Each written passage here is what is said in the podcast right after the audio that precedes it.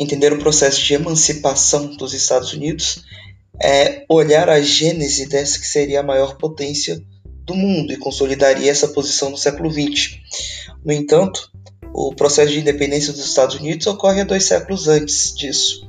Né? No século XVIII, os Estados Unidos se emancipam, iniciando aí um processo de oposição à colonização no continente americano e inaugurando os movimentos aí dentro do nosso continente com uma grande influência do iluminismo.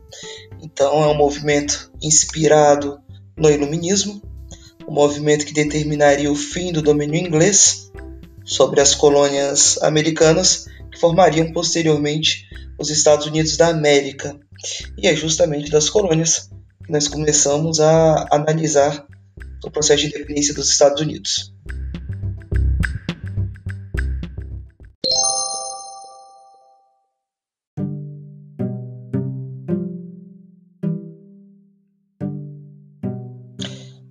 Estados Unidos não nasceram e não foram colonizados como uma unidade.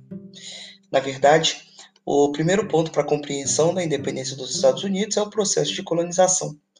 A colonização foi iniciada pelos ingleses no século XVII, com dois tipos muito bem demarcados de ocupação. Nos Estados Unidos foi possível percebermos de uma maneira muito clara as diferenças entre as colônias de exploração e as colônias de povoamento. As colônias do norte e colônias do sul se diferenciavam de maneira significativa, dando aí uma brecha muito importante para uma análise posterior das divergências que até hoje percebemos dentro desse território.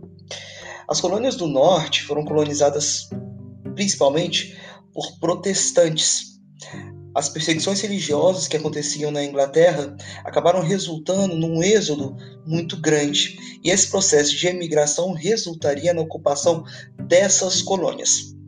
Por ser uma região que tinha um clima muito semelhante ao clima inglês, ela não despertou interesse muito grande da coroa, possibilitando então aqueles religiosos que fugiam né, do continente europeu para a América observarem naquela região a possibilidade de construírem ali um lugar próspero, de construírem ali uma nação. Essa região, que seria chamada de Nova Inglaterra, ela teria como principais características a presença de uma mão de obra livre, uma economia voltada para o comércio, que identifica o fortalecimento do mercado interno, a presença de pequenas propriedades, os minifúndios, e a produção, como já disse, orientada para esse mercado interno com mão de obra assalariada. Quando nós observamos essas produções, elas ocorriam num sistema ali de cultivo de vários gêneros, então era observada a policultura. Essa policultura visava justamente isso, atender às demandas que eram observadas ali. Por ser uma região que não atraía muito interesse por parte da coroa inglesa, Nessa região, nós observamos o que nós chamaríamos posteriormente de negligência salutar. A negligência salutar se refere à presença muito frágil da coroa inglesa que possibilitou nas colônias do norte e do centro a formação dos self-governments, que na verdade são governos autônomos, observando a possibilidade de estabelecerem ali uma nova sociedade esses colonos que formaram ou que buscaram formar a Nova Inglaterra colocaram nessa região seus preceitos religiosos como preceitos fundamentais para a construção dessa nação.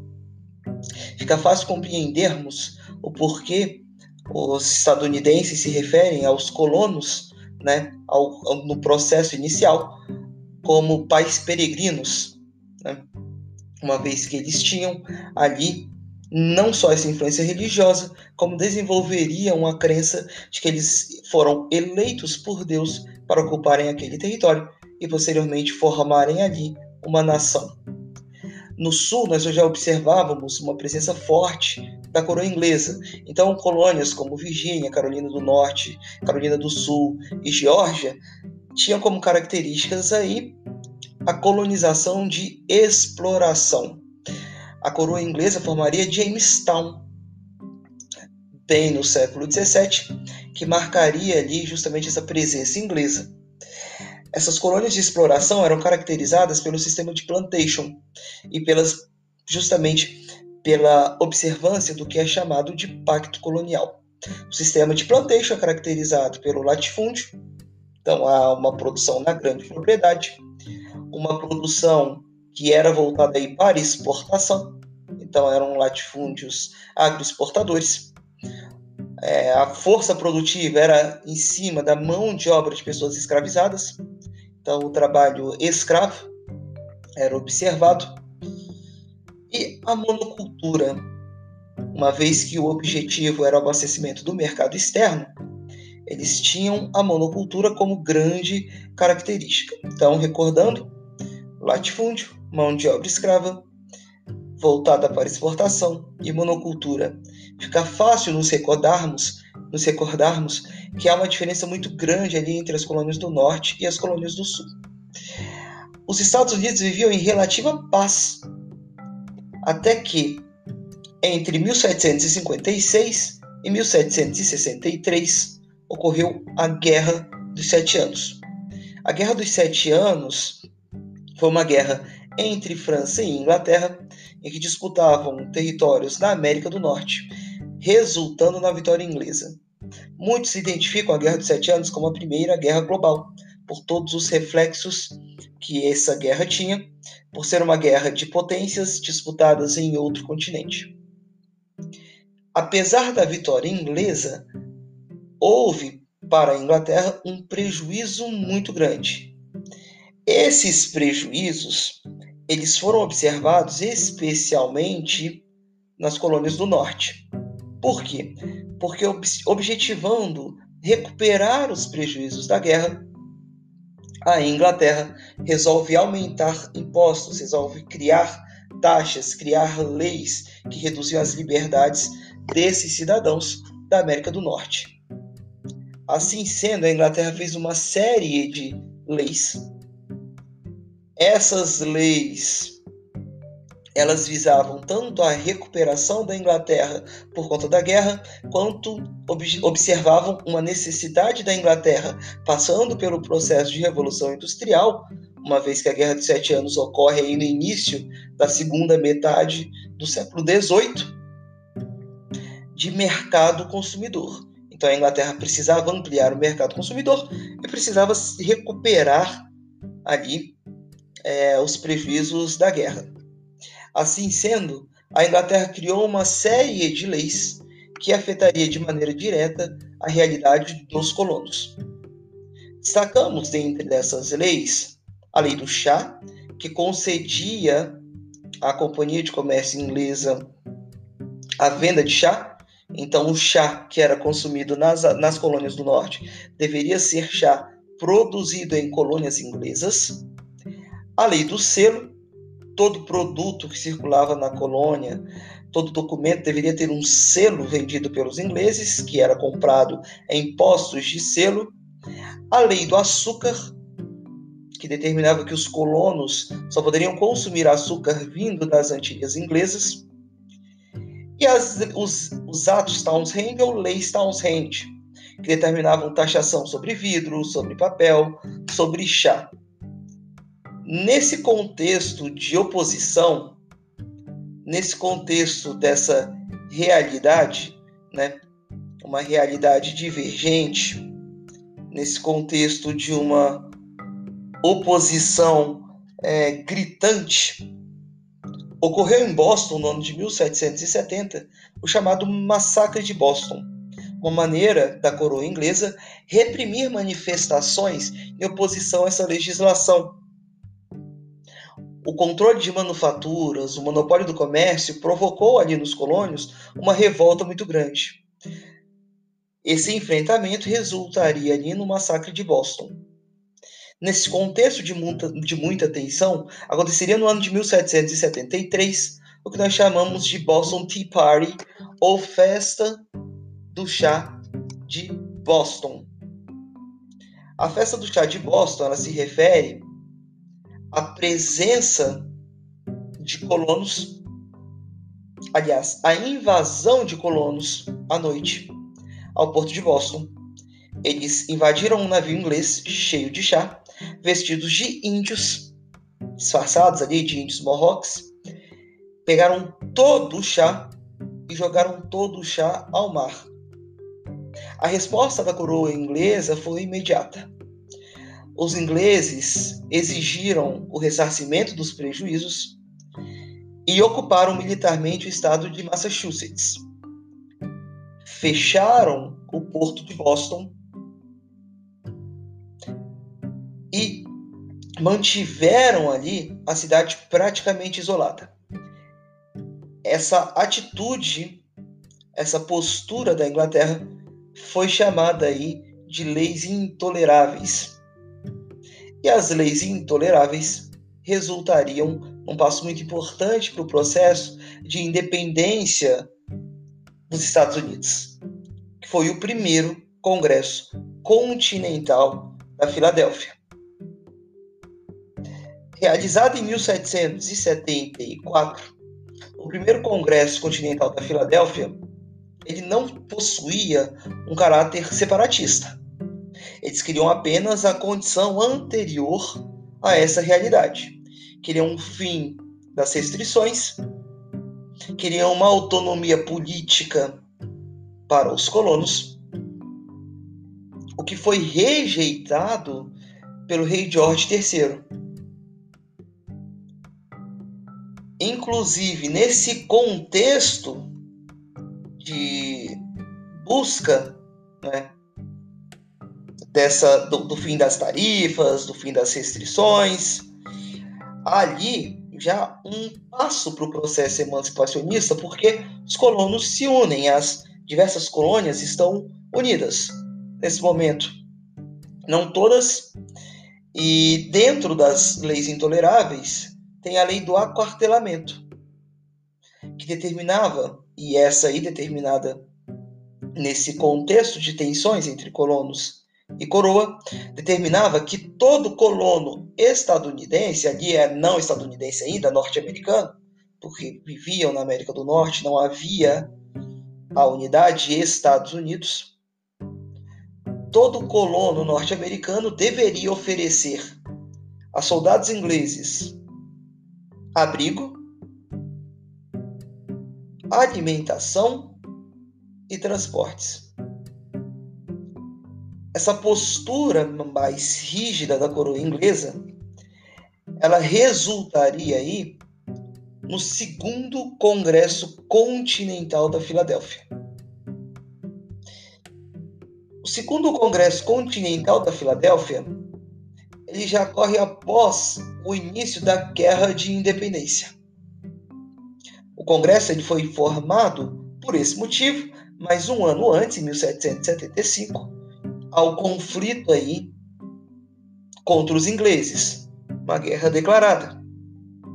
A Declaração de Independência, do qual destacamos Thomas Jefferson, teve uma influência muito grande do Iluminismo, influência hoje ainda perceptível. Então percebemos nos Estados Unidos ainda hoje toda essa influência desses valores, desses ideais iluministas. A Constituição garantia, por exemplo, a propriedade privada, a manutenção da escravidão, os direitos individuais, os direitos de cidadania individuais, né? e estabelecia o sistema de república federativa, concedendo autonomia às colônias. A concessão de autonomia às colônias, né, o estabelecimento aí de uma república federativa identificava uma necessidade gigantesca da colônia, uma vez que a colônia era povoada por pessoas que tinham uma autonomia, que possuíam ali a prerrogativa de administrarem a sua própria vida que nós observamos é que, dentro desse processo de emancipação, de independência, fortaleceu-se de uma maneira significativa uma nação, né? Esse sentimento nacionalista foi se formando nos Estados Unidos um sentimento nacionalista. Eles tinham um inimigo, que era a Inglaterra. Nesse contexto de guerra contra a Inglaterra, algumas nações passam a apoiar de maneira explícita os cidadãos da América do Norte, destacando-se França, Holanda e Espanha. Em 1783, bem depois, na verdade, do, da Declaração de Independência, aquela elaborada por Thomas Jefferson e que explicitamente era liberal, né, iluminista, baseada ali nos preceitos iluministas, os Estados Unidos seriam vencedores desse conflito, com apoio francês. Tanto que a França depois os presentearia né, com a Estátua da Liberdade. O reconhecimento da vitória dos Estados Unidos ocorreu no ano de 1783 pelo Tratado de Paris. E em 1787, a primeira Constituição americana, Constituição essa que ainda vigora, ela determinava ali, reforçava o federalismo, determinava a divisão de poderes, concedia ali todos os direitos individuais, né? destacando-se aí, e é importante que nós é, não nos esqueçamos disso, o valor da propriedade privada, voto censitário, o que explicita muito que é uma nação construída para aqueles que têm propriedade. Os excluídos, eles não são considerados nesse processo. Índios, mulheres, negros não possuíam quaisquer direitos constitucionais. Apesar dessa restrição, por ter sido o grande movimento aí no, no continente americano de libertação, ele acabaria por influenciar movimentos posteriores de emancipação, no início do século XIX. Daí nós observaríamos uma série de movimentos. A independência dos Estados Unidos também seria uma referência para um movimento no Brasil, em termos de ideais, que é a Inconfidência Mineira. E o último ponto que nós sacamos naquele momento, né, por ter sido aí um, um movimento que que venceu, o primeiro movimento ali que triunfa com, com todos os ideais iluministas, por mais que nós podemos é, possamos pensar ali no, já no, num desenho é, de, desses ideais, apesar de não serem todos preconizados de uma maneira explícita, mas esses ideais aparecendo ali nas é, revoluções inglesas, que aconteceram aí praticamente um século antes, né, mas já havia um desenho do que seriam os ideais, dos valores burgueses dentro do iluminismo. Ele é o primeiro movimento que se inspirou no iluminismo e triunfou. A independência dos Estados Unidos também influenciaria de, de maneira direta a Revolução Francesa, uma vez que soldados franceses foram à América do Norte lutar pela independência de um país que não era o país deles, lutar pela liberdade de um país que não era o país deles, lutar em oposição a uma opressão e internamente os franceses viviam isso. Gosto até de lembrar, né, de fazer um paralelo dessa situação aí, fazer uma leve comparação, a era Vargas no Brasil. Getúlio Vargas faz questão é, que as tropas brasileiras elas participem da Segunda Guerra Mundial. Vargas enviou soldados por meio de duas forças, a Força Expedicionária Brasileira e a Força Aérea Brasileira, soldados que foram lutar pela democracia, sendo que internamente havia um regime ditatorial que era o Estado Novo, muito similar ao que nós observamos aqui. No caso francês, nós falamos aí da monarquia absolutista, que resultaria em 1789, né, na tomada da Bastilha e todo o processo que vocês são cansados de saber. É fundamental que nós nos recordemos também que a independência dos Estados Unidos não marca naquele momento a consolidação de uma nação totalmente unificada. Por mais que o sentimento nacionalista estivesse surgindo, as divergências entre norte e sul ainda eram consideráveis, o que poderia ser observado no século posterior, na Guerra de Secessão. É nesse momento também que, ao consolidarem um país, ao consolidarem um Estado, essas divergências elas se transformam em pontos secundários, porque eles ainda possuíam muitas áreas a serem exploradas, e isso ia de acordo ali com a chamada vocação, né, com o chamado destino manifesto, que identificaria uma vocação de construção do estadunidense. É justamente no século posterior, no século XIX, que os Estados Unidos enfrentariam questões fundamentais e questões que impossibilitariam a consolidação dos Estados Unidos enquanto uma potência econômica. E aí nós temos que nos recordar que os Estados Unidos enfrentaram a questão da escravidão no século XIX. É também no século XIX que os Estados Unidos vão consolidar o seu Estado Nacional. É no século XIX que os Estados Unidos se consolidam como maior potência do continente americano, o que muito se vincula à doutrina Monroe e contribui também para o desenvolvimento de um ideal estadunidense que até hoje vigora, que é o ideal do self-made man, o homem que se fez. Todo o processo de independência dos Estados Unidos ele está atrelado a esses valores que hoje percebemos.